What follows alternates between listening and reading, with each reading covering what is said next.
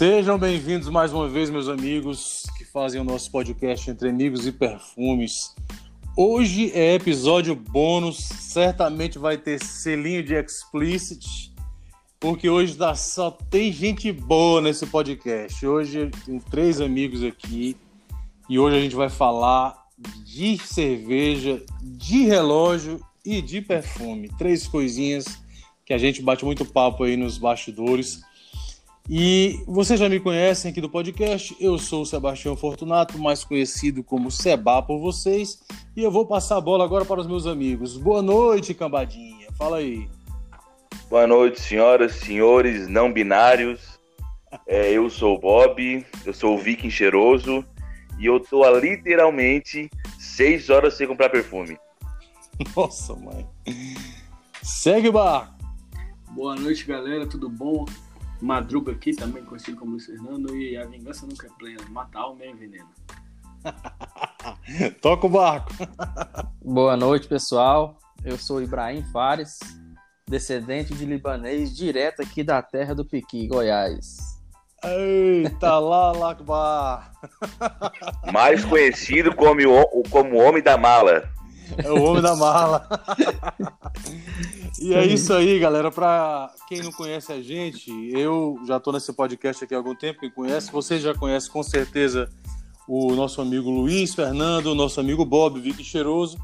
Mas como eu falei antes, a gente vai hoje de falar bem por baixo, assim, bem levemente, sobre a paixão de muita gente aí, que são as cervejas artesanais e as cervejas comuns e os relógios também. Hoje a gente trouxe para você, ele vai dizer que não é especialista, vai dizer que não tá com aquela modéstia toda, mas para quem não conhece ele, o Ibrahim é o cara dos relógios e o cara dos perfumes também. E hoje a gente vai tirar dele aqui o máximo que a gente conseguir. Ibrahim, meu amigo, seja bem-vindo. Vamos tirar tudo. Até a roupa vai hoje. Ibrahim, meu amigo, me diga uma coisa. Como é que começou essa tua paixão aí por relógio, cara? Fala pra mim aí. Então, pessoal, na verdade, desde criança, né, eu sou aficionado por relógio. Então, eu sempre pedia relógios pro meu pai. E eu sempre ganhava, né? Então, por isso que eu me tornei esse aficionado por relógio, né? Eu tive muitos relógios quando era criança, destruí todos, logicamente. Mas é, depois que eu consegui trabalhar, né? Para comprar relógio, para comprar perfume, cerveja, eu comprei meu primeiro relógio. E eu tenho ele até hoje. Ele não tá funcionando porque a bateria dele acabou e eu não troquei mais porque é um relógio, digamos que pequeno hoje em dia para mim, né? Então ele tá guardado ali, mas funciona perfeitamente. Mas é isso, eu sempre fui apaixonado, eu sempre olhava no pulso das pessoas, né? Meu, meus pai, meu pai, meus tios, todos têm relógio, né? E, e eu sempre ficava olhando, imaginando que dia que eu vou ter um e tal, e aí foi acontecendo devagarzinho assim, e hoje eu tenho números. É, maravilha, a gente conhece. O Bob também é, gosta muito, né? Eu sei que você tem uns diesel aí, né, Bob? Fala aí pra mim também qual é a tua qual é a tua impressão aí de relojoaria? Cara, é, eu sempre tive relógio. Eu nunca tive mais de um, que nem o Ibra ali. É, eu sempre quebrava. Porque eu tinha mania de não querer gastar com, com muita coisa. E eu comprava falsificado, comprava réplica. mas a, hoje em dia, cara, eu, eu vejo assim o apreço que, que a gente tem por coisa boa. É, e por culpa do Ibra eu tô quase valido, tá? Mas eu não tenho a. eu não tenho a finesse do Ibra. Eu sou, eu sou um chinelo, né? Eu, eu só tenho Invicto e Diesel aqui. É. e você, Luiz, fala aí pra mim como é que é a tua impressão de relojoaria? O que é que esse hobby de uns e paixão de outros é para você? Cara, eu sou meio que um híbrido entre o Ibra e o Bob, porque eu sempre curti, eu sempre achei bonito vendo no pulso da galera, mas assim com o Bob eu sou meio chinelo, então eu sempre tive um, sempre quebrava. Dos tempos pra cá que eu comprei mais alguns, eu tenho quatro hoje em dia, mas nada que chega aos pés ali da coleção do Ibra, É só uns Invictus um Tecnos ali, um Tiribis aqui. E de uns tempos pra cá venho pensando em pegar um outro Invictus e talvez um Bulova, até que eu tava falando com o Igor esse dia atrás. É, vocês já perceberam que aí é cada um querendo ser mais modesto que o outro, né? E tudo mentira. É tudo mentira. Entendeu? Na verdade, Seba, é... a modéstia passou longe. Aqui é só conversa fiada. Galera, Olha, não sou eu que tenho Rolex. É, na verdade, Seba, vou fazer um, um adendo aqui. Que o que mais me fez ser um colecionador, porque eu sou um colecionador de relógio também, foi a história. Eu sou uma pessoa apaixonada pela história. E se eu ler Sim. alguma coisa relacionada àquilo e me chamar a atenção, eu tenho que ter aquele relógio. Porque eu dou valor. É o sangue libanês. É, eu dou valor no que foi no que foi desenvolvido em cima daquilo ali, né? De quanto uma pessoa estudou para poder criar. Porque hoje é muito fácil, hoje nós temos a informática, você faz ali um projeto ali no computador, desenha, vê se vai dar certo, ok, mas antigamente não era assim, né? O relógio vem de épocas que nem existia energia, para você ter uma ideia, não existia rádio, não existia nada. Então o relógio ele nasceu com, com a função de ser um instrumento, né, para marcar o tempo e e ele também tinha várias tecnologias na época para você poder escutar a hora no escuro, para você ter uma ideia. E, e isso para e isso para a época é, é, é, era, era algo assim trabalhoso de se fazer, né? Então, eu fico vendo essas histórias, lendo sobre e fico completamente louco para possuir. Tem, tem relógios que eu quero ter que a minha condição financeira não permite ainda, mas se um dia eu puder, eu vou ter justamente por causa disso, da história daquilo, daquilo ali. Maravilha.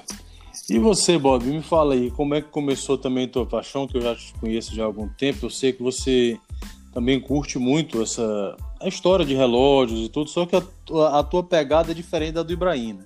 O Ibrahim gosta mais de, de, dessa questão da história, da, da história da, da relojoaria direitinho, de, de, dos ourives antigos e tudo. Você, como é que você gosta? Você é mais pela pegada mesmo da, da beleza e como é que é? Cara, deixa, eu, deixa eu fazer uma pergunta aqui pro, pro Iber responder depois. É um, uma observação, né? A gente pode ver que que o, os relógios mais antigos ele, eles tendem a durar mais. É, eu tenho um aqui, não, não é antigo, eu tenho um diesel aqui, eu acho que todo ano tem que trocar alguma peça nele. É, e, e, a gente vê relógio antigo, que tem relógio de é, mais de bolso assim, que duram 100 anos, passa de geração para geração, um mínimo de manutenção. E, cara, é, o Ibra, assim, para mim, é um Lorde. Ah, sem o dúvida. cara é classudo. Eu não. Eu sou um sem vergonha. Eu sempre ouvi, cara, dos do meus tios assim, que a, a maquiagem do homem é a barba e a joia do homem é o relógio. E eu sempre levei isso para minha vida. É, eu não sou muito de combinar relógio com, com roupa, porque eu tenho relógios mais, mais cruz. Mas eu sempre gosto de usar um relógio para complementar o, o vestuário. Eu uso mais como um acessório, claro, uso para a funcionalidade dele de ver hora, tudo, cronômetro, calendário, mas eu uso mais para complementar o, o visual. Entendi. E você, Luiz? Como é que é a tua pegada? Como é que, como é que você interpreta isso? Por que que você usa relógio, além de ver as horas, obviamente? É, então, é basicamente o que o Bobo falou, cara. Eu sempre fui dessa, dessa política, não, mano, dessa pegada de que é a joia do homem é o relógio. Sempre acreditei nisso, até porque eu não sou muito de usar anel, cordão, brinco, essas coisas assim. Pra mim, relógio é um item essencial, te deixa pontual sempre, né? desde que você siga o relógio de fato. Muitas vezes até demonstra uma responsabilidade maior visualmente falando para outras pessoas, mas sempre usei como acessório mesmo. Perfeito, perfeito. Pois é, galera, já que você já está sabendo aqui como é que cada um vê essa questão do relógio, por que, que usa relógio, eu acho interessante agora a gente começar com uma sessãozinha de perguntas aí pro Ibrahim, que Ibrahim é, afinal de contas, o nosso especialista hoje. e aí eu começo aqui, porque eu acho que vocês já me conhecem, sabe da minha predileção pelos Rolex, eu gosto muito, acho o design do Rolex a coisa mais maravilhosa e eu tenho aprendido muito com o Ibrahim. Ibrahim, eu sei que você tem aí uma, uma coleção invejável, tem alguns Rolex lindos, maravilhosos que eu já conheço. Mas me fala um pouco aí sobre a marca Rolex. Rolex é uma marca é, assim, a, como é que eu posso dizer, atingível para a grande massa ou, ou é uma, uma, uma, um estilo de vida? Como é que funciona isso? Como é que você vê especificamente o Rolex? Então, Seba, é, aproveitando a sua pergunta e, e já vou responder ela respondendo ao Bob também. Na Sim. verdade, a Rolex ela nem é considerada como a alta relojaria. Porém, nós não podemos dizer que são produtos ruins, tá? A Rolex é um objeto de desejo de praticamente todo mundo que gosta de relógio. São verdadeiras máquinas de guerra, o Rolex, tá? Para você ter uma ideia, respondendo a pergunta do Bob, é, os relógios duravam e duram mais porque são, são verdadeiras máquinas de guerra mesmo. Foram feitas para se usar na guerra, né? foram feitos para se usar em tudo quanto é tipo de ocasião e eles tinham que funcionar. Não existia bateria naquela época de relógio, né? Relógio a quartzo não existia, era todo mecânico, né? Então isso tinha que funcionar, não podia deixar a pessoa na mão. É, e nós temos, claro. nós temos aí o Rolex Submariner, ele era o relógio usado na guerra. Todo, todo guerrilheiro tinha um Rolex Submariner. Por quê? O cara entrava na guerra, se fudia todo lá, se ferrava. Quando ele chegava lá, às vezes chegava só ele dentro do caixão, mas o relógio estava funcionando. Porque é um tanque de guerra mesmo, Rolex. Explodia bomba é, perto. É, é, não, não, podemos tirar a, a fama do, da, da, marca Rolex porque são produtos bons. Porém, o Rolex no início não tinha sua própria máquina, né? Rolex montava apenas, fabricava a caixa e montava relógios com máquinas de terceiros. Para você ter uma ideia, é, por que, que é tão valorizado assim, é, a Rolex demorou praticamente 20 anos para conseguir desenvolver seu próprio mecanismo. Então foram 20 anos de estudos, 20 anos de investimentos para entregar o que entrega hoje, né? E se você pôr um Rolex no braço hoje, você pode fazer o que você quiser com ele logicamente, um Submariner, um Daytona. Tem Rolex que são mais delicados, né? Que não são feitos para isso. Mas a linha Submariner, a linha Daytona, você pode ir para guerra. Pode ir para guerra que eles vão durar. Então, na verdade, eles duram por causa disso.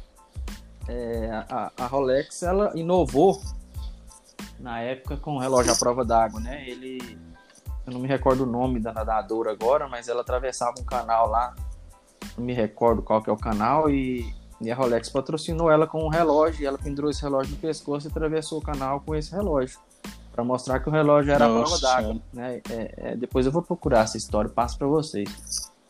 Mas é isso, é, é, são, são ferramentas mesmo. É, existem relógios próprios para você usar na aviação, tem as tecnologias para você usar na aviação, existem relógios para você usar maratona, né? Tudo quanto é tipo de ocasião.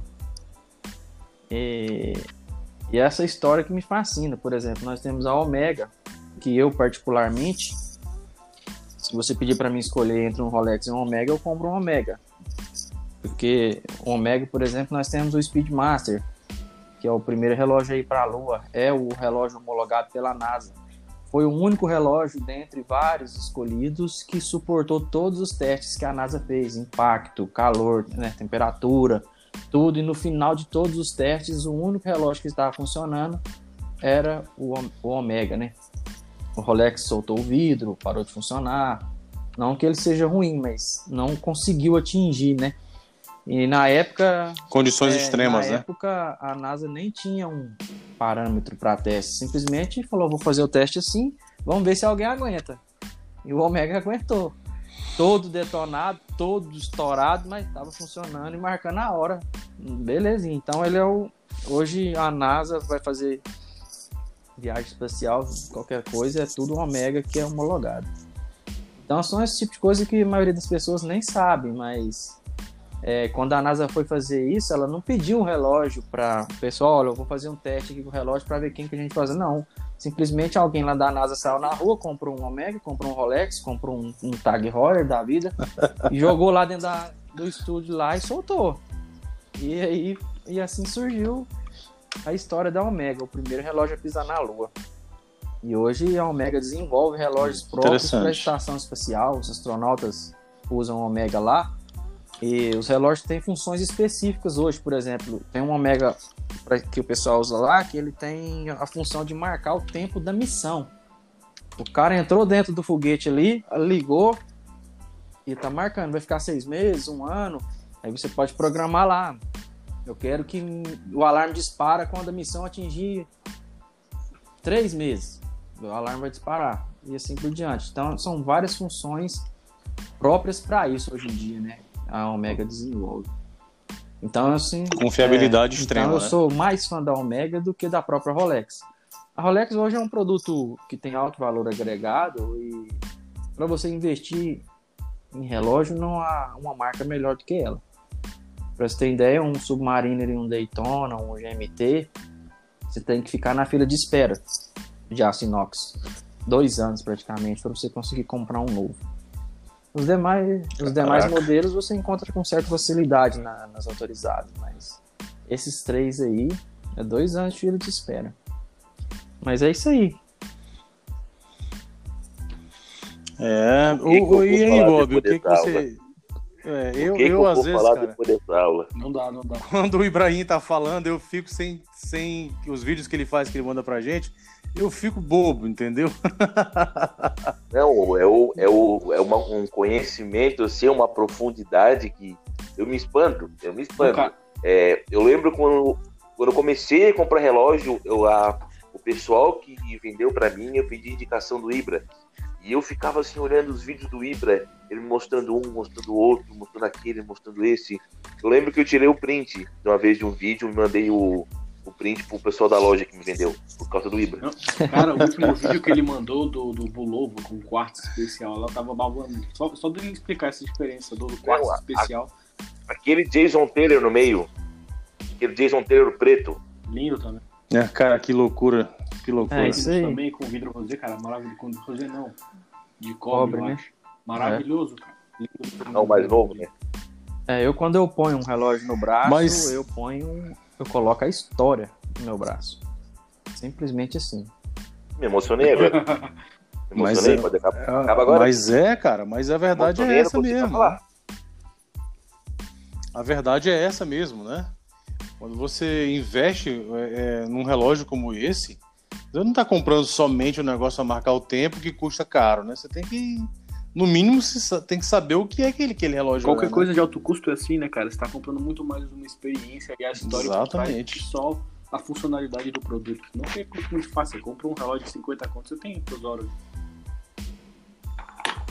Mas me diz uma coisa, vocês dois que têm Invicta aí. Eu vou falar porque de, de nós quatro aqui, eu sou o que menos entende. Na verdade, eu entendo nada de relógio. Então eu vou perguntar.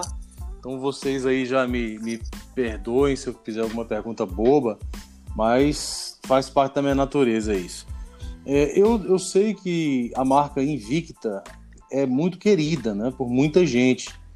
É assim, eu, eu, eu, tenho amigos que têm Invictas bem assim, mais caros do que o normal, e Invictas muito baratos, tipo coisa de 50 dólares, 40 dólares, novo Invicta, né?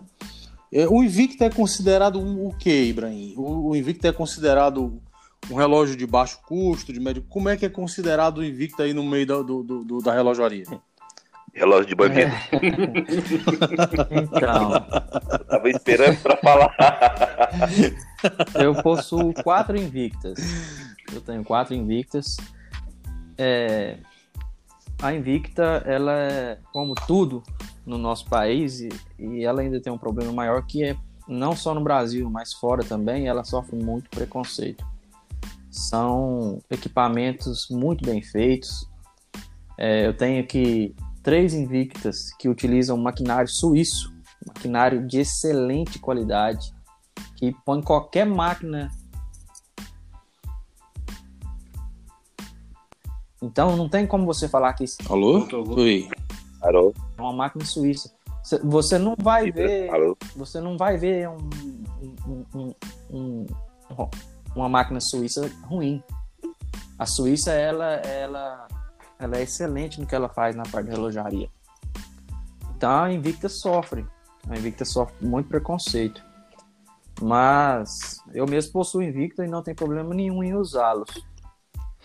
Para sorte do Bob agora que gosta de Invicta, O, a Invicta fechou, fechou uma parceria agora com o Shaquille O'Neal, viu? Vai soltar só relógio monstro. Eu aí. vi, Monstro pra cara grande eu igual vi você. aquele do bisel com corrente, é, né? É, que tamanho é a caixa do Pô, é- Invicta, cara? Esse Invicta grandão aí que a gente vê, tipo, que o Bob tem.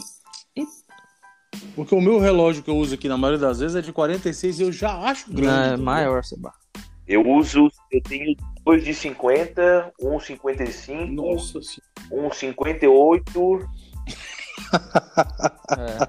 e esse do, do cheque, que o do, Shaquille O'Neal que o Ibra falou, se eu não me engano, o, o que apareceu no site da Invicta, o, é tudo 60. Se eu não me engano. tu- Cara, o cara anda com CD. Não, o maluco tá querendo o. Big Bang, pô. Não é, é grande, é grande, é grande e alto. Parece uma, uma empadinha assim. Esse é quase o morfador do Power Ranger.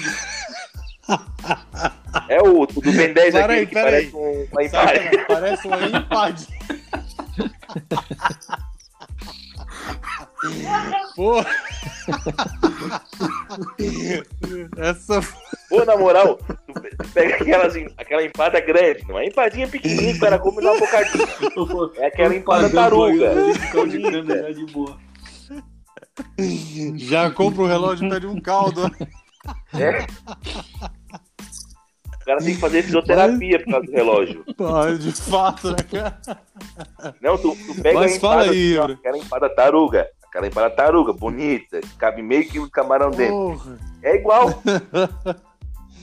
Mas eu sei que o Ibrahim tem um relógio. Qual foi aquele relógio que a gente tava conversando lá que você falou? Duvido que você tenha esse. Aí o Ibrahim veio com ele. Eu tenho, os, os- Eu acho.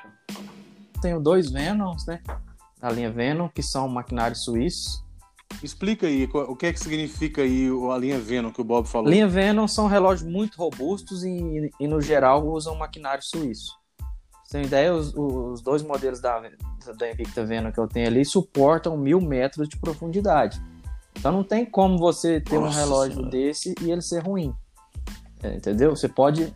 é, ele é feito para suportar mil metros, é, é tudo projetado para suportar o esmagamento da pressão, né?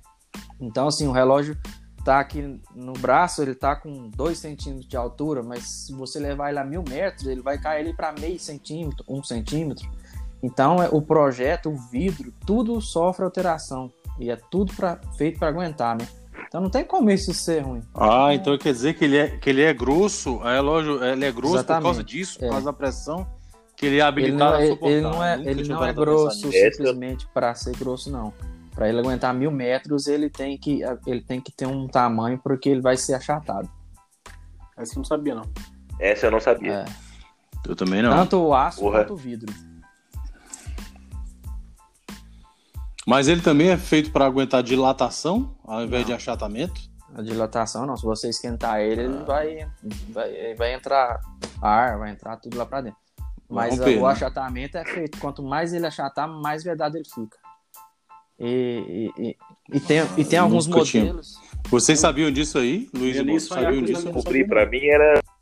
Pra mim era É, só a pio mesmo. Só. Antigamente a gente ganhava aqueles relógios que vinham com aquelas pulseiras de borracha que tinham umas ondazinhas e uns números escritos do lado. Vocês lembram daqueles relógios?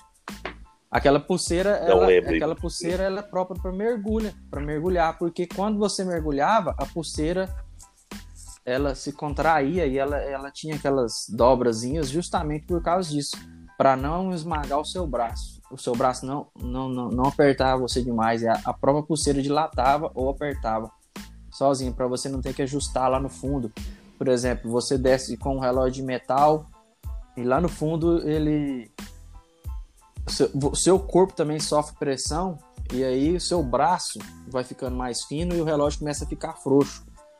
Então, aquela pulseira não deixava isso acontecer. Você colocava ela bem mais apertada um pouquinho e ela conseguia dilatar tudo para o relógio não ficar bambo lá embaixo.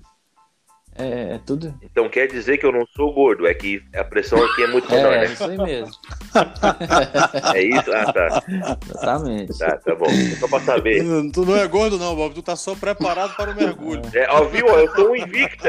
É, Eu sou um invicta. para vocês terem uma ideia, Aí, ó. Pra vocês terem uma ideia, a Rolex tem um relógio que é feito para mergulhar que a vedação dele é, ela, ele não existe guarnições de borracha. A vedação dele é aço com aço. Do, o aço mesmo é tão bem feito, é tão bem Caraca. feito que o próprio aço veda o relógio. Quanto mais pressão ele, ele sofrer, mais vedado ele fica. E esse aí, é, o- é- se não me engano, é o, é o Gypsia. Eu acho que é isso mesmo. Ele suporta 3 mil metros no Rolex. Ô, Ibra, tu já chegou a mergulhar com algum relógio assim ou, ou não? Não, nunca mergulhei, não. Eu só tenho porque eu acho bonito mesmo e não. É. Pousa. Na verdade, É, pois na é. verdade, aí? Até agora eu tava falando de história do relógio e não sei o quê. Cai na água com esse relógio aí, Tu rapaz. vive, vive Precisar, pescando, né? pô. Pega um dia pra ir mergulhar também. se precisar, uso sem problema, mas é, antigamente usava-se eles só para isso. Hoje existem os computadores, né? De pulso, existe um G-Shock da verdade. vida. Mas mesmo assim, É, eu tenho um mesmo triplo assim, sensor o triplo pessoal aí. que mergulha não dispensa esse tipo de relógio, tá? Se vocês observar um mergulhador, você vai ver lá num braço o computadorzinho, os trem tudo bonitinho, e no outro braço de backup o relógio é um mecânico, porque a bateria, a Porque bateria vai salvar pode ele, né, o cara na mão lá embaixo. Ah, deu- esfriou demais, a bateria morreu. E aí é tchau pro relógio. Mas ele tem um relógio mecânico aqui no braço que não depende de bateria, não depende de nada para funcionar. Eu já tinha percebido isso, mas nunca tinha me atentado pra esse É, fato. É isso mesmo, cara. Normalmente o cara tá lá com. É, com que eu não lembro como é que é o medidor do, do- do- de profundidade. Tem um nome, cara. Eu não tô lembrando. o nome. Parômetro, não é? Não dá. Não, acho que não, eu não lembro. De profundidade, eu não lembro. E tem. É no mesmo que mede a pressão, é o mesmo que mede a profundidade, e no outro tá sempre um relógio Isso. mecânico normal. Faz todo sentido isso aí. E assim, eu queria também passar, porque um, um relógio que particularmente eu acho bonito, mas 90% da população mundial não acha, que são exatamente os Cascos G-Shock. Eu tenho dois G-Shock aqui, um é o, o Mudman e o outro é o, o- o Triple Sensor, né? Eu acho que o Ibra também tem Aham. um. E sobre o G-Shock, Ibra, o que, que você tem a dizer? Eu acho que os meninos também vão falar deles aí. Eu acho que não sei se o Bob tem ou o Luiz. Eu tenho um. É, o, o, Eu tenho não. Luiz tem também? o, o G-Shock eu tenho só um hoje. Eu tinha um outro que era o Handman, que é o triplo, né? É, mas Sim, é o que é, eu tenho. e- ele, ele, ele tava muito grande pra mim, eu tava me incomodando um pouco com ele. Então eu comprei um modelo mais novo agora, que é baseado naquele modelo clássico mesmo, porém é um G-Shock com alta tecnologia. Ele é- tem Bluetooth, tem carregamento solar, né? E é um tanque de guerra. Na verdade, o G-Shock é feito pro, pro apocalipse, né? Se esse se o nosso planeta agora é o coronavírus acabar com tudo, é o G-Shock que vai aguentar a pressão. Ele nunca vai precisar Vai sobrar o G-Shock as o baratas. As baratas. Porque o G-Shock não vai precisar de pôr bateria. Ele carrega solar.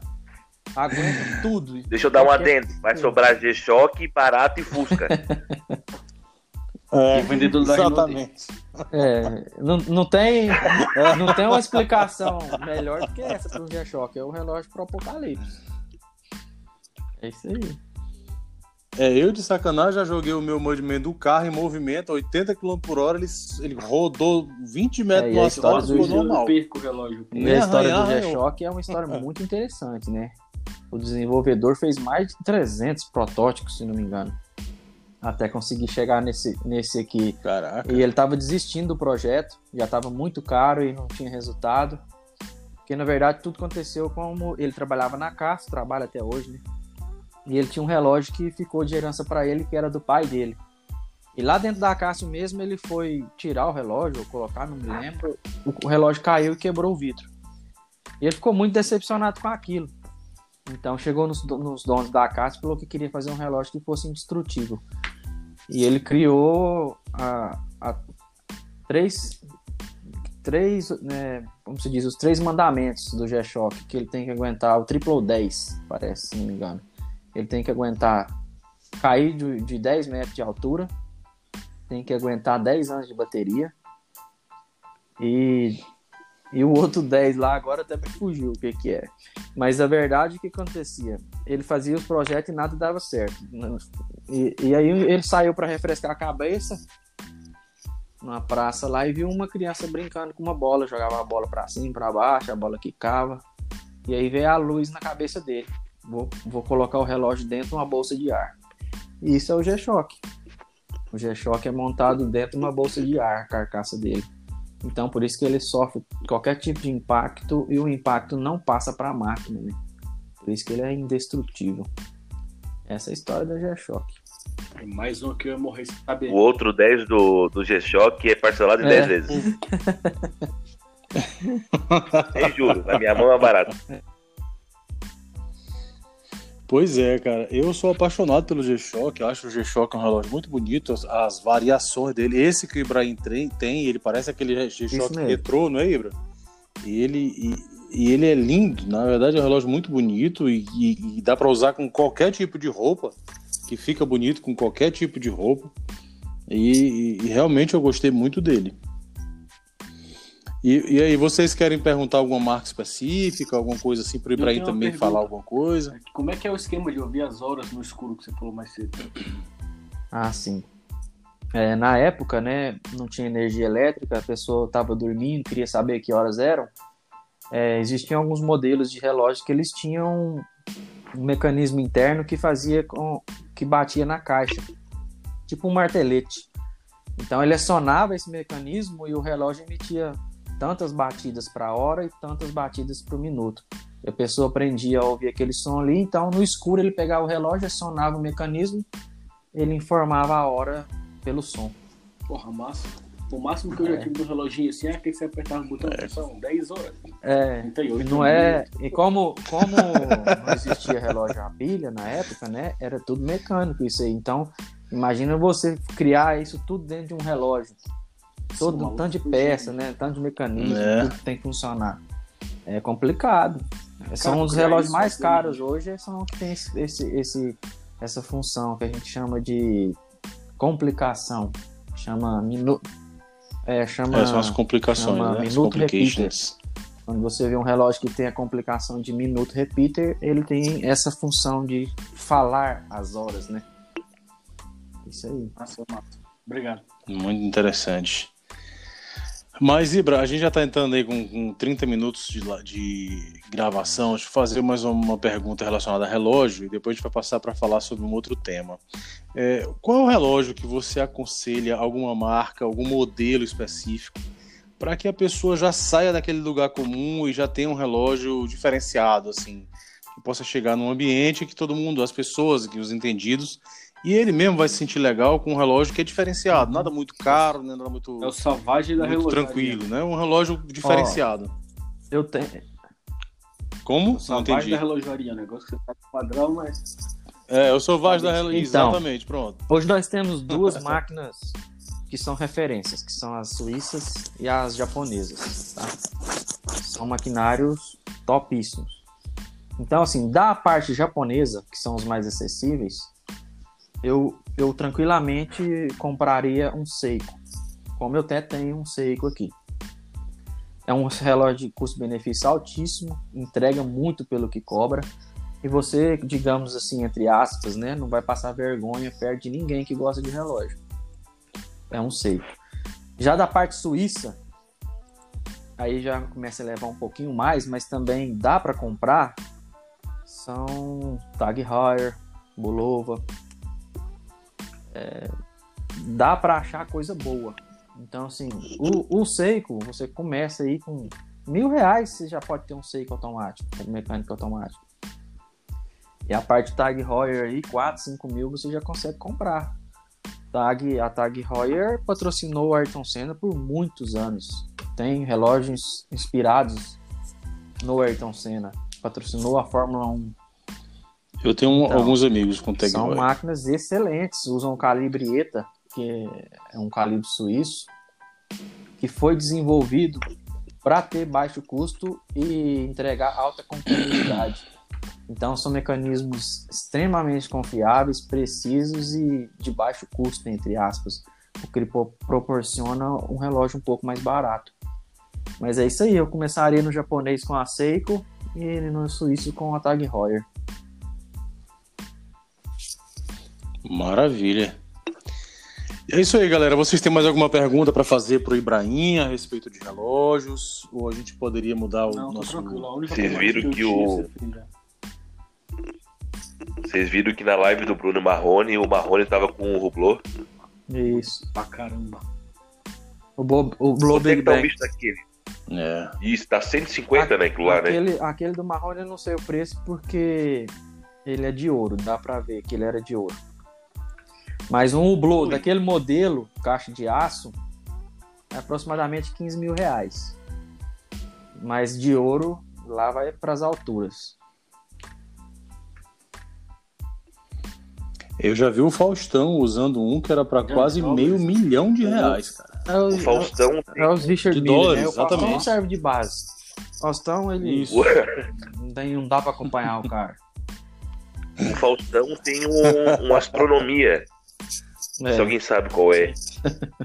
É. Você tinha mais de um milhão, Cara, é se não me engano, são 8 milhões. A astronomia que o Faustão tem. um- É aquele que vem no meteorito. Isso, né? Um, pe- um A pedaço caixa de do relógio é um meteorito. Isso. Isso aí mesmo. Caraca. Assim, eu, se eu pudesse, se eu tivesse condições nesse momento de escolher um relógio, eu quero até que vocês pensem aí para depois dizer o modelo direitinho, pra gente deixar aqui pra galera que tá ouvindo pesquisar. Eu vou dizer o meu, a vontade que eu tenho de ter. Eu tenho vontade de ter um GG Lecoultre, um reverso. Fala. Aquele fala que- de novo, fala de Sim, novo em francês pra mim. Fala, fala, fala de novo. É, GG é um quadradinho que vira dos dois lados, tem maquinário dos dois lados. Aham. Exatamente. Porque, se eu não me engano, se eu estiver errado, o Ibrahim me- me corrige aí, ele foi uma inspiração pedida por jogadores de polo, porque na verdade o pessoal jogava Isso. e quebrava o relógio no jogo. E aí, antes de jogar, o pessoal poderia virar o relógio, por isso que o nome dele é reverso.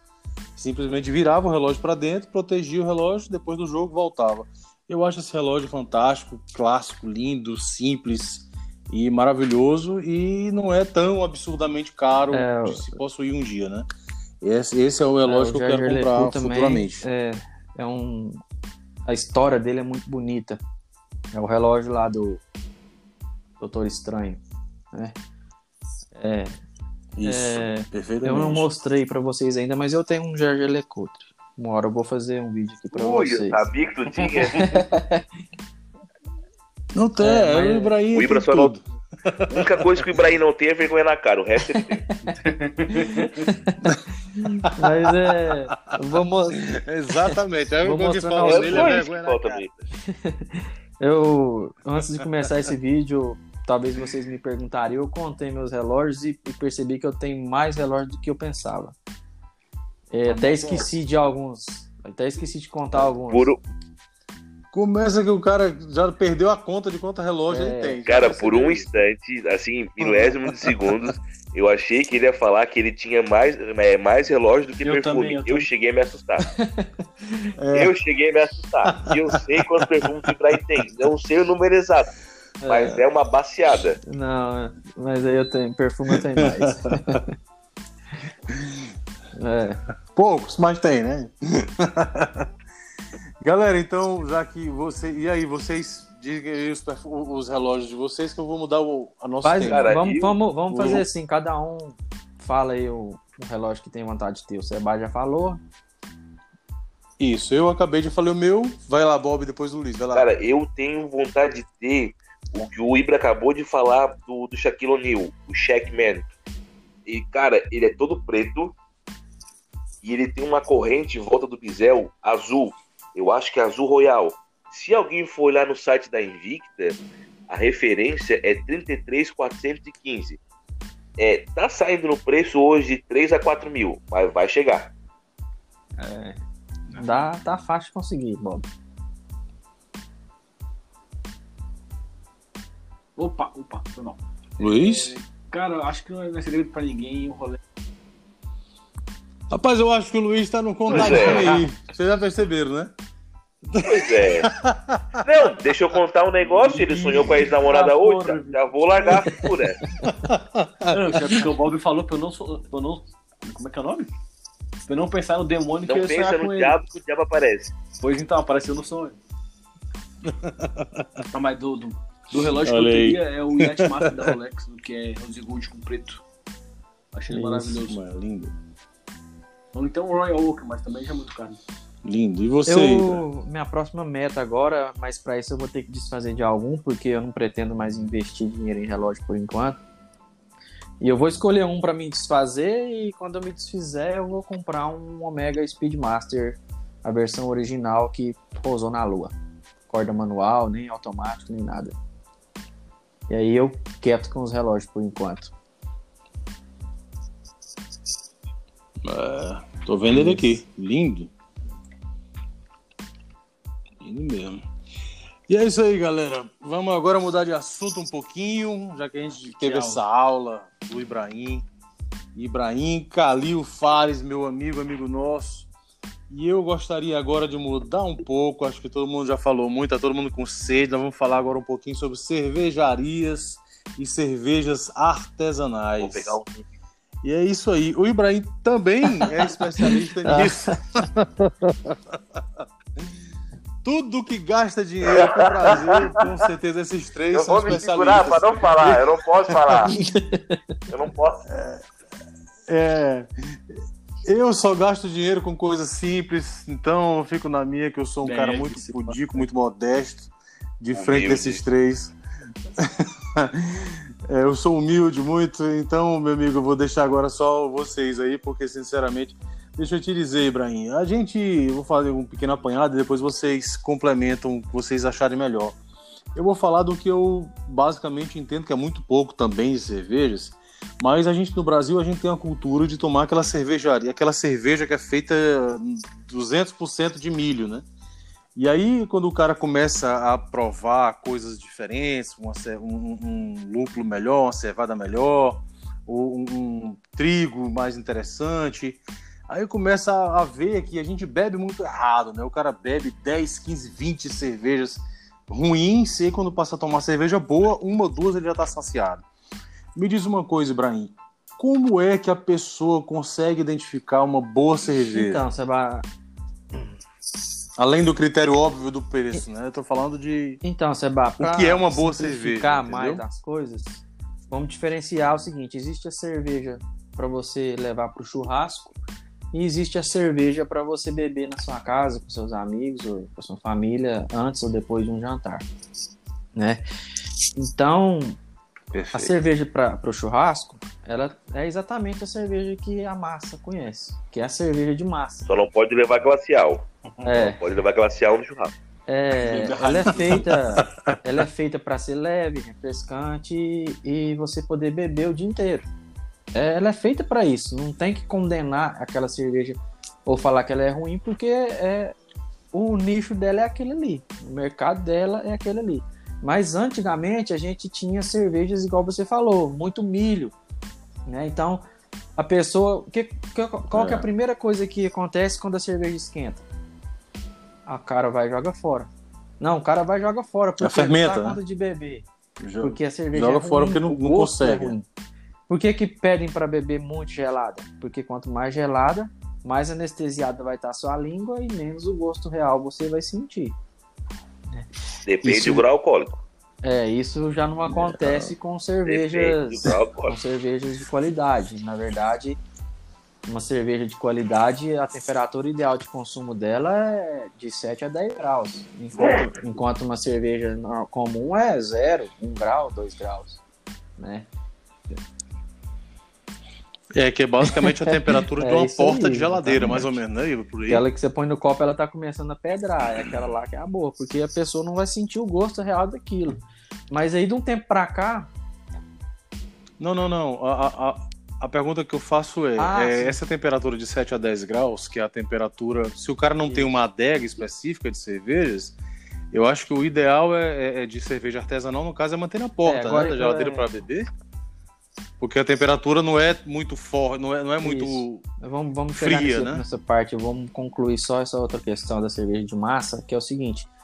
é, de um tempo pra cá entrou na Certo. moda a puro malte, né? Que aí eliminou o milho. É, a puro malte nada mais é do que a cerveja de verdade. O milho ele veio para baratear o custo, baratear a produção, já que todo mundo só bebe cerveja extremamente gelada, não tem problema pôr o milho. você não vai sentir o gosto mesmo, né? Mas aí de um tempo para cá parou-se com isso. E o pessoal agora, a moda agora é puro malte, né? Sorte nossa, pelo menos você tá bebendo algo que, que é melhor, né, entre aspas. Mas aí é, começa a aparecer os marketings, né? Igual a Brahma soltou agora a duplo malte. Como se fosse uma novidade, inovação. E na verdade, cervejas duplo malte existem desde a época dos monges ou antes disso. É, existe cerveja duplo malte. Entendo. E, e depois tem as que tem que são chamadas de triple, quadruple, quintuple, assim por diante. São três tipos de malte, quatro tipos de malte, cinco tipos de malte diferentes. Isso já existe há décadas, né? milênios, milênios na verdade, isso aí já existe. E a Brahma trouxe agora como uma inovação porque a maioria não conhece cerveja. E aí tá entrando no mercado como uma inovação, mas na verdade não é, né? Mas focando nas cervejas artesanais agora, existem vários estilos de cerveja, né? Existem as cervejas que são feitas para beber de imediato, que são as IPAs, são amargas e são refrescantes. E existem as cervejas de guarda. Aí já entram vários estilos, né? Quanto mais velha a cerveja tiver, melhor ela fica, mais evoluída ela vai, vai estar. Na verdade, as cervejas artesanais de guarda, elas não são pasteurizadas, né? Então são o que tem ali dentro da garrafa é um organismo vivo que está trabalhando o tempo inteiro. Então por isso que você tem que manter ela numa temperatura ideal, aproximadamente 15 graus ali. É, abaixo disso corre o risco de da cerveja morrer, né? Morre o microorganismo e a cerveja não vai estragar, mas ela não vai desenvolver mais. É, já nas cervejas de massa, né, todas sofrem pasteurização em sua maioria. Na verdade, a cerveja e o chopp é o mesmo produto. O chopp não é pasteurizado, então ele vale ali 30 dias, já começa a azedar. E a cerveja não, ela, ela passa por pasteurização, por isso ela dura seis meses, um ano. Mas no, no mais é isso mesmo. Aí já, a gente já parte para parte das cervejas artesanais. Se vocês tiverem alguma dúvida aí, quiser me perguntar, à vontade. Eu só bebo. Eu vim para falar bobagem e tô tendo uma aula.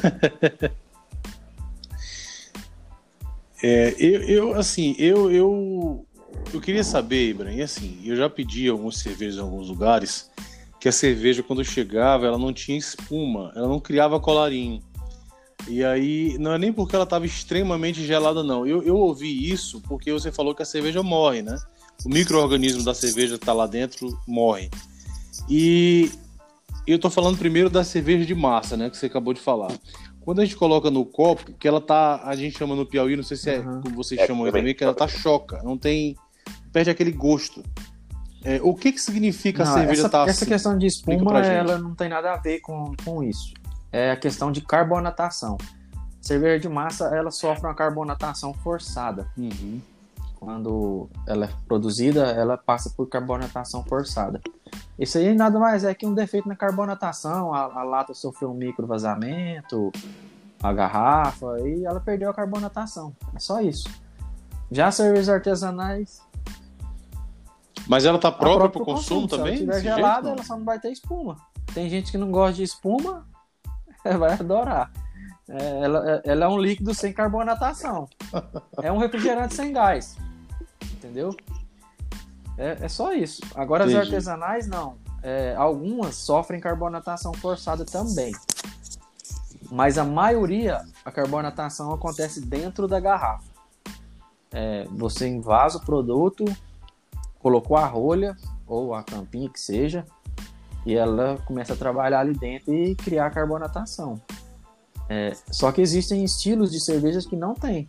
Tem cerveja aqui de guarda que ela não tem carbonatação praticamente quase nenhuma. Você põe ela no copo, ela faz uma espuminha ali bem rapidinho, já desaparece, vira aquele suco. Aquela coisa opaca, mas a hora que você bebe, você vê o que, que é. Exatamente o, estilo da cerveja é aquele. Depois, numa oportunidade, eu vou mandar algumas fotos de, desse estilo de cerveja para vocês verem. Parece um suco mesmo. Mas isso aí não tem nada a ver, não. Aqui a gente chama de choca também, mas é só problema ah. de carbonatação mesmo. Eu já joguei muita cerveja fora achando que ela estava imprópria para o consumo, olha aí. Na próxima só vou deixar gelar e ficar sem espuma. Depende do grau alcoólico, vai até quente. Verdade.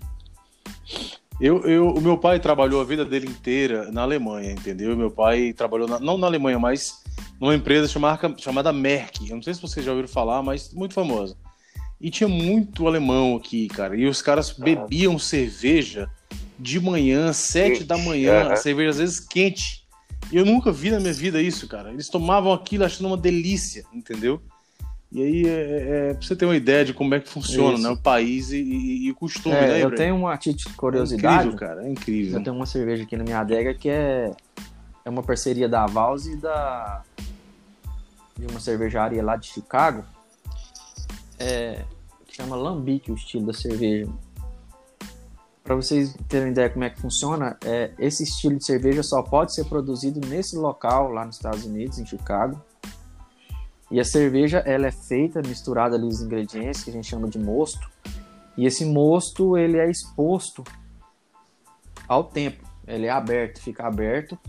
E aquele ambiente ali, em determinada época do ano, um- os micro-organismos eles começam a, a interagir com aquele mosto. E aí formando esse estilo de cerveja que a gente chama de leveduras selvagens. É quando algo vem para a cerveja que não foi introduzido pelo homem, né? Então é, é um estilo de cerveja que usa levedura selvagem. E é único, não dá para fazer, não dá para fazer aqui no seu, É, não, no seu bacana. quintal, porque você não vai ter aquela levedura ali. Só pra saber, é, como a levedura é, é, no caso, é selvagem, assim, tem como controlar, é, por exemplo, se um, um lote diferente do outro? Porque Não. Que tá entrando ali, o cara não sabe que tá entrando, né? Por exemplo, o lote X, o lote Y, tem diferença de um pro outro? Se tiver, né? Tem diferença, aí são os anos, né? Eu tenho aqui do ano X e de outro do ano Y.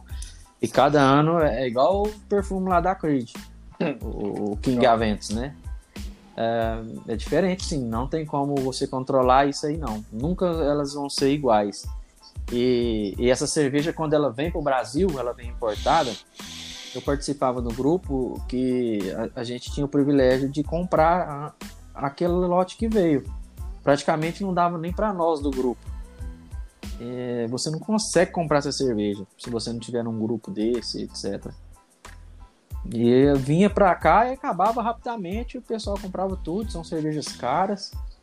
Eu ainda tenho uma ou duas aqui na adega para abrir ela daqui a algum tempo. Mas é desse jeito. É, na hora. Quando eu chegar aí. tu, tu, tu ouviu aí, né, Bob e Luiz? Ele falando na hora, mas aí no pensamento tá igual Sebastião, me- você Vai bate. Não, e outra, É, E outra? eu não tenho, eu não tenho prazer nenhum Oi. em tomar uma cerveja sozinho. Então, É, cerveja não foi feita pra beber sozinho, na verdade, né, cara? Não tem graça. É, o uísque já, já é o contrário, né? Eu, eu prefiro, às vezes, tomar um uísque que eu tenho aqui, eventualmente. Eu prefiro ele ouvindo uma música, um negócio mais diferente. Agora, cerveja, na minha cabeça, não faz sentido tomar sozinho. Não tem graça, na verdade, né? E aí, me diga uma coisa, e Ibrahim, mas você, além disso, eu não, não te vejo falar muito de uísque. Normalmente você gosta mais de beber cerveja, Aham. só vejo você falando de cerveja, na verdade. Sim, sim, whisky. O Luiz, eu acho que ele é mais do uísque, né, Luiz? Eu não sou tão fã, não. na verdade, eu bebi, Verdade. bebi muito uísque já na minha vida. Já tomei muito porra de uísque e, e, em geral eu tomo uísque quando eu tô em alguma festa, tipo um- uma exposição agropecuária, que você tá num camarote, aldeia. que é longe do que é longe A que aldeia. é longe do banheiro, porque a cerveja, ela, você vai no banheiro de 10 em 10 minutos. E o uísque, você praticamente não vai no banheiro. Então eu deixo para tomar uísque nesse tipo de evento. Mas tem um uísque que eu gosto muito em particular e um que eu odeio. O que eu odeio é o Chivas. Eu não gosto do Chivas, ele me, ele me dá amnésia. Ixi, Maria. Não, Não sabe qual é a Agora- dose que te dá essa amnésia. Agora- a 35ª É, não, ou a agora- 36ª Agora a culpa é do coitadinho do uísque, né? É, agora um É. whisky que eu sei apreciar e gosto de beber ele cowboy é o Jack Daniel. É, Cowboy é Bom. muito melhor do que com gelo. Isso. Excelente. É, é onde o milho foi, foi introduzido de forma, digamos, com, digamos, com maestria. É, o cheiro dele é inconfundível. Se você trouxer um Jack Daniel falso, que eu sei na hora que ele não é original, justamente por causa do cheiro. É inconfundível. É, mas é o que eu gosto. É o Jack Daniel, 12. Ele nem tem Jack ano. Ele, ele nem um tem charuto. é. Mas eu gosto também do Old Par. Eu já bebi muito, muito Johnny Walker, o Gold. Tem amigos que tem aquele Green. Mas o Green ele é como se fosse um chá. Aquilo também só pra quem aprecia mesmo e sabe apreciar. Não dá pra você pegar um whisky daquele, trazendo uma mesa cheia de bebê e dar pro cara tomar, que ele vai falar mal do whisky. Ele vai botar Red Bull e vai cagar o pé. Isso, É exatamente. verdade. É a mesma coisa do Eu sou esse cara. Eu sou esse cara. Eu sou o cara que na formatura pegou uma. Não peguei, porque eu não sou otário de pagar um, um Blue Label na formatura. De medicina, rapaziada comprou um Blue Label, eu toquei energético e tocaram da mesa. na hora. É isso aí. Cara, eu já, eu já bebi esses aí, esses todos que vocês falaram aí. Mas tem um whisky que o único whisky que eu não consigo ver graça nele, eu não gosto dele, é justamente o Double, o Johnny Walker Double Black. Eu não gosto daquele whisky, não entendo aquele whisky, entendeu? Sim, não é sim, o Black, sim. é o, é o- é o. Double Aquele Black. da- da qual- caixa de sabe madeira, né? eu tô falando, sabe? É, o- É. a Eu textura não da caixa é vejo madeira, né? graça, cara. É, eu tive, eu, eu- um amigo, Aham. ele, ele parece Isso é, madeira, a- a né? É, ali. A textura dele parece madeira. É, eu tenho um amigo que ele, ele mora em Boston, toda vez que ele vem ele me traz um whisky ou dois, e dessa última vez que ele veio ele trouxe pra mim dois desses daí. E eu não entendo aquele whisky, ele não, não, não, não é um whisky saboroso, eu não sei qual é a dele não, sabe? Acho É. que a implicância que o Ibra tem aí com o Chivas eu devo ter com esse. É a falta de amnésia e dignidade, né? É. É, Então, dignidade voltando é a ao primeira assunto que da vai. cerveja aqui, ó. é, as artesanais, por que, que são cervejas para você degustar com amigos, assim, mais reservado? Por exemplo, eu tenho cerveja aqui que ela tem um teor alcoólico de 15%. Uma, uma Nossa. cerveja. Então, uma cerveja de. Eu tenho aqui de 375 ml a garrafa. Ela tem 15% de álcool. Você bebe 375 ml de líquido e fica bêbado. Então, como que você vai beber isso o dia inteiro? Não tem como.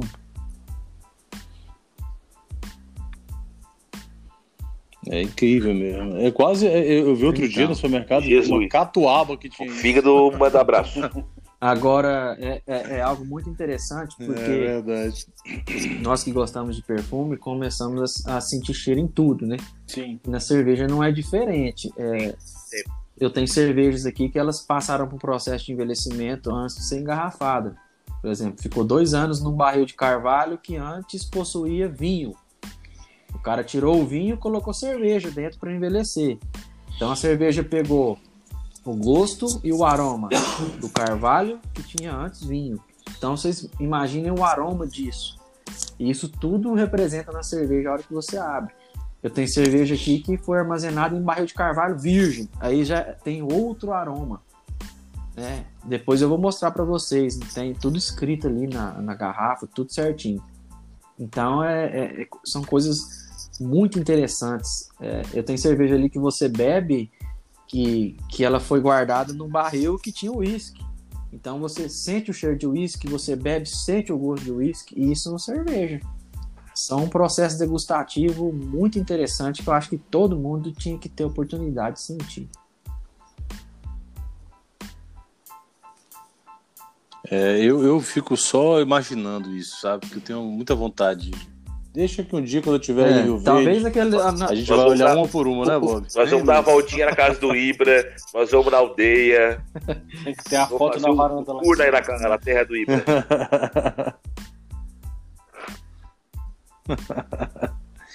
Mas é isso aí. Ibrahim, o que, que mais que você pode dizer? É que a gente tá falando aqui, já, já estamos com 60 minutos de podcast.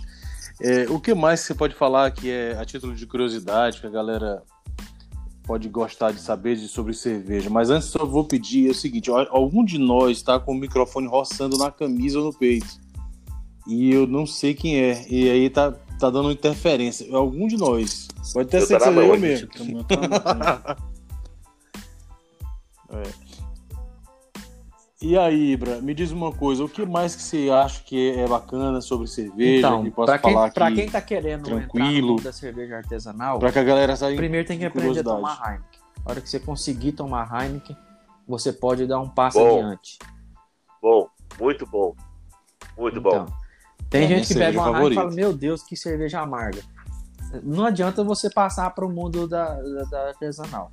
Você vai achar tudo horrível. O dia que você estiver conseguindo beber... Pega uma IPA aqui. Isso, você pegar uma IPA, você... E, e isso aí que o Bob falou é uma coisa muito importante. Vai entrar no mundo artesanal, não compra uma IPA, não. A IPA é para quando você já estiver evoluindo. Aí você começa nas IPAs menos amarga e vai, vai subindo. Se você comprar uma IPA de cara porque a latinha é bonita, porque a garrafa é bonita, a hora que você tomar, você nunca mais volta com cerveja artesanal. É, pode começar por uma session IPA ali, mais, mais tranquila. É. E se for direto na IPA, não volta mais. Exatamente isso. Mas assim, a, é, para quem quer com, com, Eu conhecer gosto. cerveja artesanal, tem, tem, já tem algumas já de massa, que a gente pode chamar de massa. Tipo, Baden-Baden, né? Roleta Isso, russa. roleta pode ser também. Já acha com facilidade. Essas que eu tô falando para vocês são cervejas de, exclusivas para assinantes do clube, né? Você não acha para comprar. E talvez até ache cervejas no mesmo estilo, parecidas, mas em sites que são especializados nisso e tem um valor agregado mais alto também. Então, assim, a pessoa ela tem que saber quando ela comprar uma cerveja de guarda, ela tem dois jeitos de comprar. Ela compra a cerveja agora, que foi produzida e guarda por 5, 6 anos, 10 anos, 20, e paga um valor mais barato agora. Ou ela compra, ela já, ele- já compra ela envelhecida e paga um valor mais alto. Então, por exemplo, você tem que ver se você vai conseguir guardar. Não adianta você comprar uma cerveja de guarda para beber ela amanhã. Ela não vai dar conta. É assim que funciona.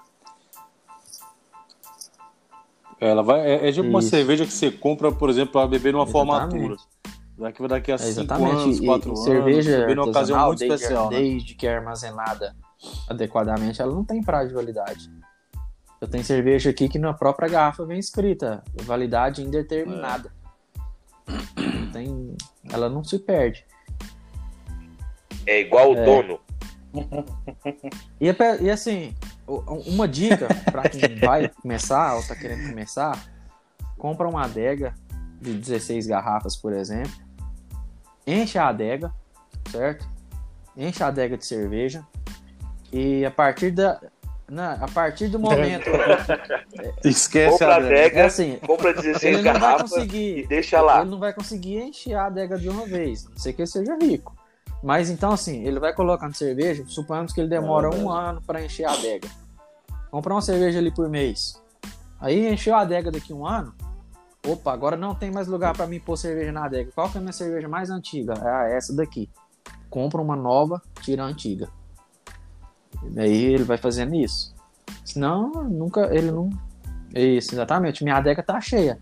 Se eu tirar Faz uma esse rodízio, né? beber, automaticamente eu vou repor aquele espaço ali com outra cerveja. E assim vai rodando. É assim que eu faço. Bota uma escola ali, Entendi. É isso. Das, cer- das, mais uma, Das uma, cervejas- uma para de Serpa não, das cabeça. polar. cervejas de massa, que muita gente gosta de. acha que é status, a Skol é a pior de todas. É a única que eu não compraria pra mim beber. Se eu for na festa. Se eu for numa festa e tiver só Skol e for Eu de não graça, gosto eu da vou escola beber. também, não, cara. Mas se depender de eu comprar ela, não vai ter como. Eu compro qualquer outra marca de cerveja. Isso. Skol só vai É, realmente com, quase congelando. Skol não é pra, pra mim. Tem que chegar turco.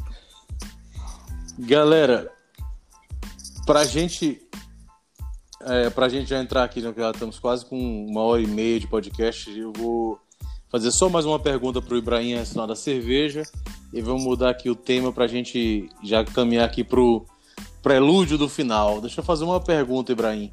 É, explica para a gente aí o que, que é IBU. Que, na verdade, a gente, quando vai comprar uma cerveja, quem não gosta de. Eu, eu por uhum. exemplo, adoro cerveja amarga. Quanto mais amarga, melhor, entendeu? Mas explica pra gente como é que a gente pode ah, identificar o amargor o IBU, de uma cerveja pelo é IBU. Um índice que mede o amargor da cerveja. É importante frisar que a, a nossa língua ela consegue sentir até 120 IBUs. A partir de 120 já não faz mais diferença para nós. Mas existem cervejas de 1000 IBU, para que você tenha uma ideia.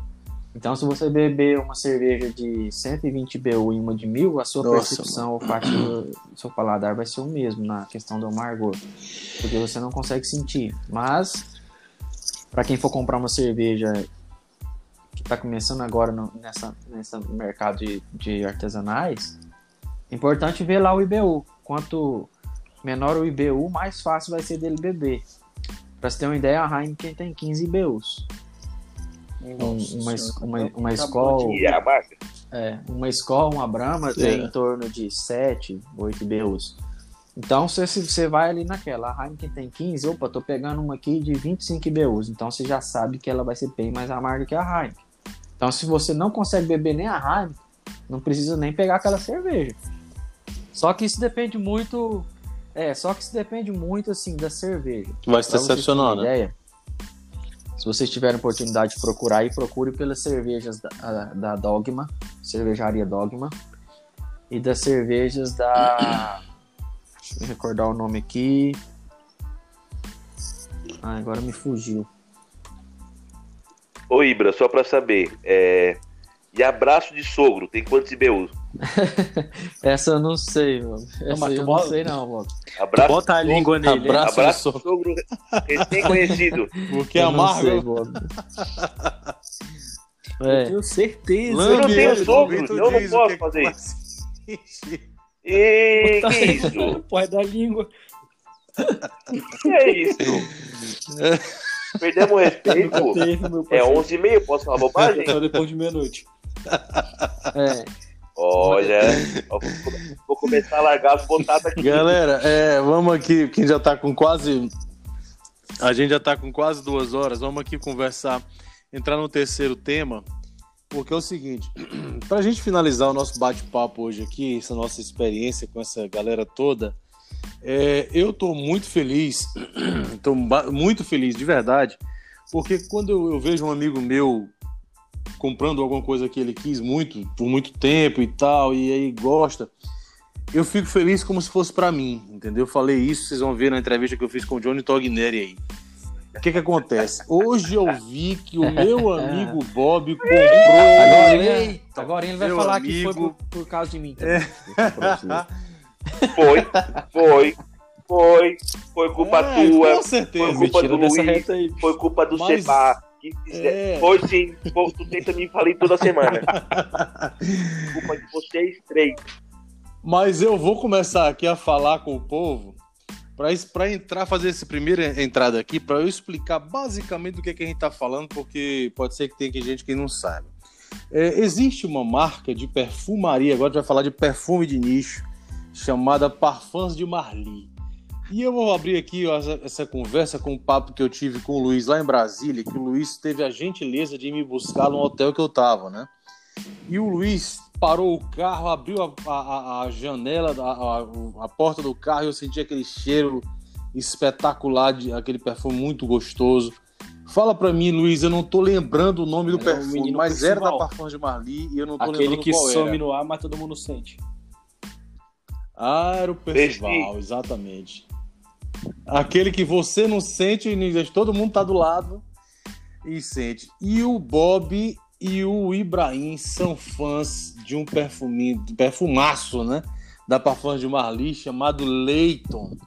E aí, meu amigo, eu não sei se o Luiz tem, mas eu sei que o Luiz tem e o, Perci, o Percival. Mas eu vou abrir aqui, vou deixar o Bob agora falar à vontade para ele se expressar. Primeiro, porque depois o Ibrahim vai, vai falar do Leighton, porque o Ibrahim tem um monte de história sobre esse Leighton. E aí, Bob, tá feliz? Porra, tá cara, faz velho? tempo que eu tô atrás. Eu, eu fico. Até tava brincando com o Luiz hoje, ou ontem, não lembro. Eu fico postergando muito para comprar. Fiquei acho que uns dois anos, eu acho, para comprar. Eu pegava o dinheiro e comprava dois, três make com perfume. Eu pegava o dinheiro, comprava isso, uma Miller Blanc, é dupla dinâmica. Pegava o dinheiro, comprava um relógio. Pegava o dinheiro, comprava um par de tênis. Fui postergando, fui postergando. Ah, essa semana, cara, eu não tenho mais para onde ir. Eu não tenho mais perfume designer diferente, porque acaba ficando tudo igual, tudo mais do mesmo. Isso, não, mas acho é que, que mais de um ano, um ano tempo, a, gente, a gente sempre bate nessa tecla. Não tem mais o que comprar. Hoje, quem compra perfume diferente é quem está começando a comprar. Conhece um aqui, conhece um ali. Essa semana eu tive um estalo. Eu vou comprar. Eu vou comprar um menino. E sem, e sem querer começaram a falar de perfume de nicho num grupo nosso ali. E o Luiz botou acho que uns 4, 5 contatos de tudo, pessoal confiável assim de nicho. Mas eu arrisquei. E eu achei, cara. Achei. Achei ainda o preço antes do, da alta do dólar. Foi o maior estilo, o maior, o maior achado do ano para mim. Muito bacana, muito. Eu fico muito feliz, cara, de verdade. Eu lembro também quando o Ibrahim comprou esse Leighton dele a primeira vez. O primeiro, que eu, acho que já deve ter uns 10 Leighton BK para não correr o risco de dar o sábado. Se ele descobrir que tem alguém vendendo leite Ibra, tô vendendo meu Ibra. Tá Me fala aí, Ibra. Olha aí. 1.500 eu te mando agora. Vou no correio agora. Mas até te vou. Mas e aí, o que é que, o que, é que encantou vocês dois aí? O que é que Reação tanta das meninas. Vocês? Cara, não tem. Deixa eu só cortar o Ibra antes. Porque assim, ó. É, a gente fala de perfume que para chamar a atenção de mulher, de, de perfume, o mass appealing, que, é para as massas. Eu tenho, eu acho que todos aqui que o pessoal fala que é o, os que mais chamam a atenção do público feminino. Mas, olha, eu tive dois decantes do Leighton e é o perfume que mais chama atenção. Pode estar num lugar fechado, pode estar num lugar com muita gente. Tu vai ver, assim, de, de canto de olho, os pescoços virando enquanto tu passa. Não sei se com Ibra é assim também, ele já teve experiência parecida, mas é um, o perfume que hoje que mais chamou, é, que eu tenho experiência de chamar a atenção das pessoas e ter uma reação positiva. É. é o Leighton, uma coisa assim avassaladora que aconteceu comigo. Nenhum perfume que eu já possuí hoje, com exceção de um, foi tão bombástico como o Leighton foi. É, o Leighton me rendeu elogios, vários elogios na noite, foi o mais elogiado de toda a minha vida. Elogio de mulheres mesmo.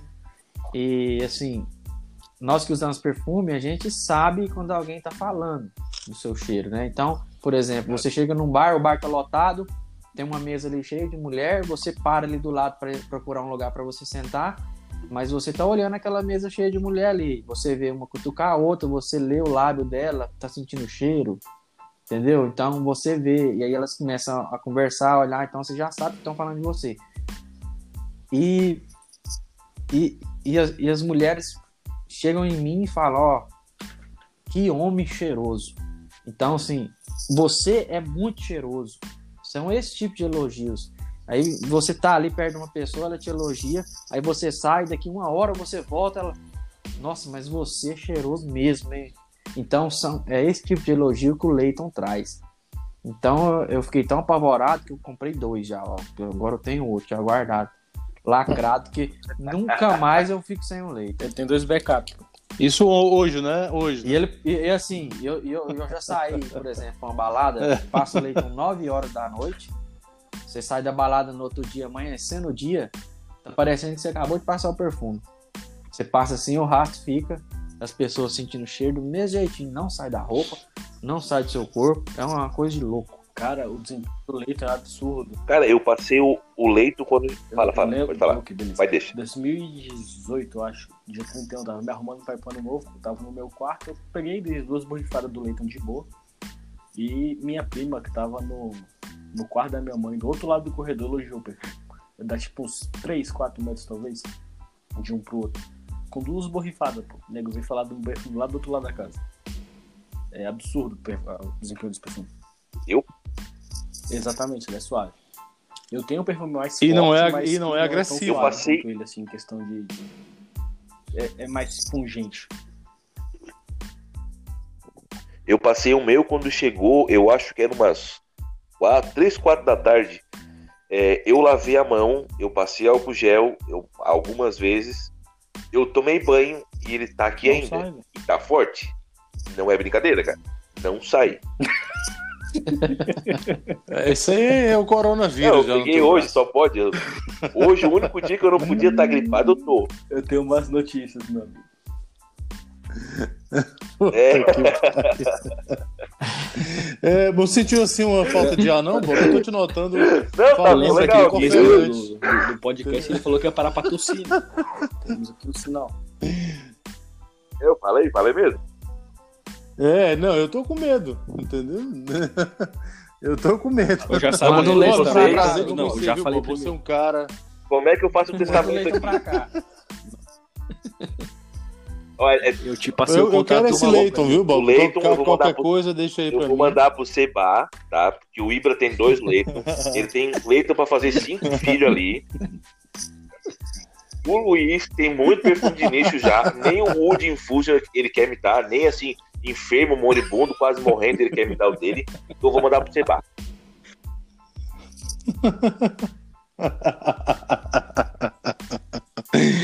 É isso aí, galera.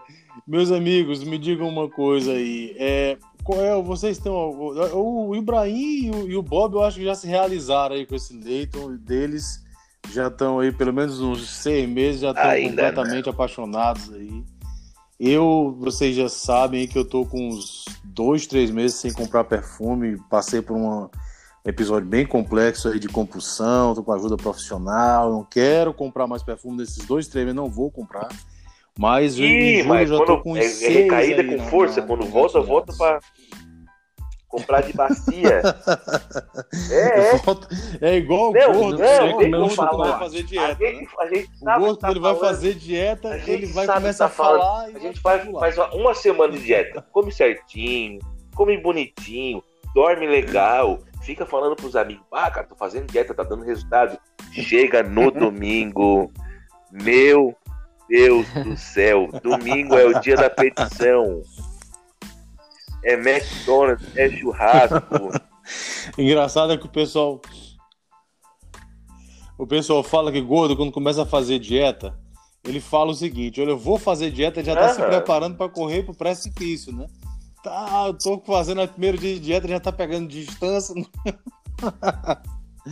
Rapaz, olha, eu ah, adorei essa gravação da gente. Na verdade, a gente ia falar muito de perfume, a gente já tá com quase duas horas, e aí foi só mais uma celebração dessa alegria que eu, eu particularmente compartilho de vocês, quando cada um de vocês compra um perfume que vocês realmente queriam comprar, que é uma coisa boa. Para mim, quando eu compro um perfume que eu queria comprar por muito tempo, é uma conquista que eu, que eu enxergo, melhora a minha autoestima, eu fico me sentindo um pouco mais feliz. E essa, especialmente agora, a gente precisa achar motivos, não, não para não pra nos é, completar com coisas materiais de um perfume. A gente não tá nem aí pro dinheiro que você gastou com aquilo. É a conquista. É o ato de você fazer uma coisa que você gosta. Então, meus amigos, eu agradeço muito a gentileza de vocês por terem participado de mais do nosso podcast, que esse aqui vai como episódio bônus, que eu tenho certeza que a galera vai rir muito, vai gostar muito.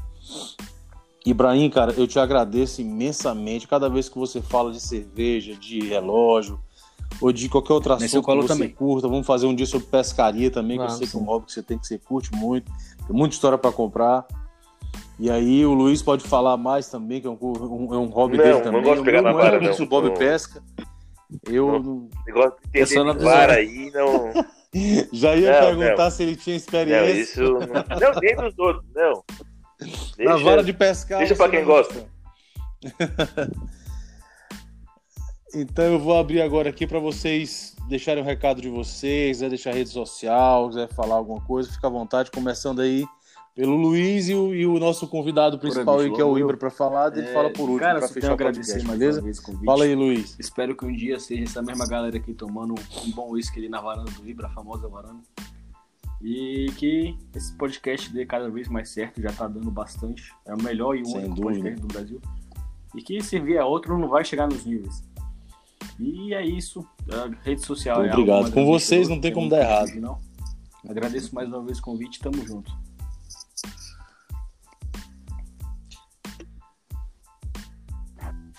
Cara. Como o Luiz falou, só tenho para agradecer o convite, o- os amigos, né? Vocês, para mim, olha, se morasse um pouco mais perto, morava aqui quase um na casa do outro. É, cara, o podcast tá muito foda. É, eu acho que eu só não ouvi o do Johnny, porque agora eu trabalhando com esse corona, tá corrido, mas eu vou parar pra, pra ouvir. É só. Vai ser sábado? Vai ser sábado, vai ser já. sábado. Pra ver como é que eu tô, Não tem nada. É, Não, não. Cara, só tinha a crescer e eu espero que o- um dos próximos episódios sejamos nós quatro de novo, Amém. totalmente embriagados.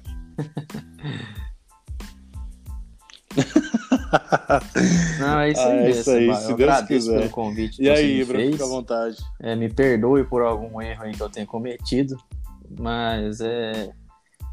Mas a gente não é dono da razão nem da verdade. A gente Não fala. vi nenhum até agora. Eu sou apenas um apreciador, não sou especialista, como você disse lá no começo.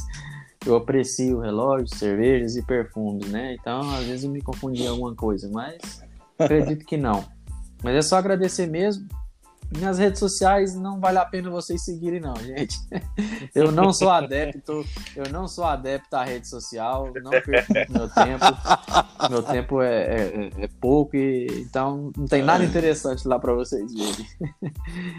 Mas obrigado pelo convite. E vamos, vamos ser felizes, gente. Vamos ter uma reserva ali de emergência e vamos gastar um pouco de dinheiro com nós mesmos, vamos ter as coisas. Nós estamos passando por um momento aí que está sendo difícil, então vale a pena é, a gente possuir algo que nos satisfaça. Não com, com exagero, mas com, com a vontade de ter, né? Vamos fazer isso. Beleza?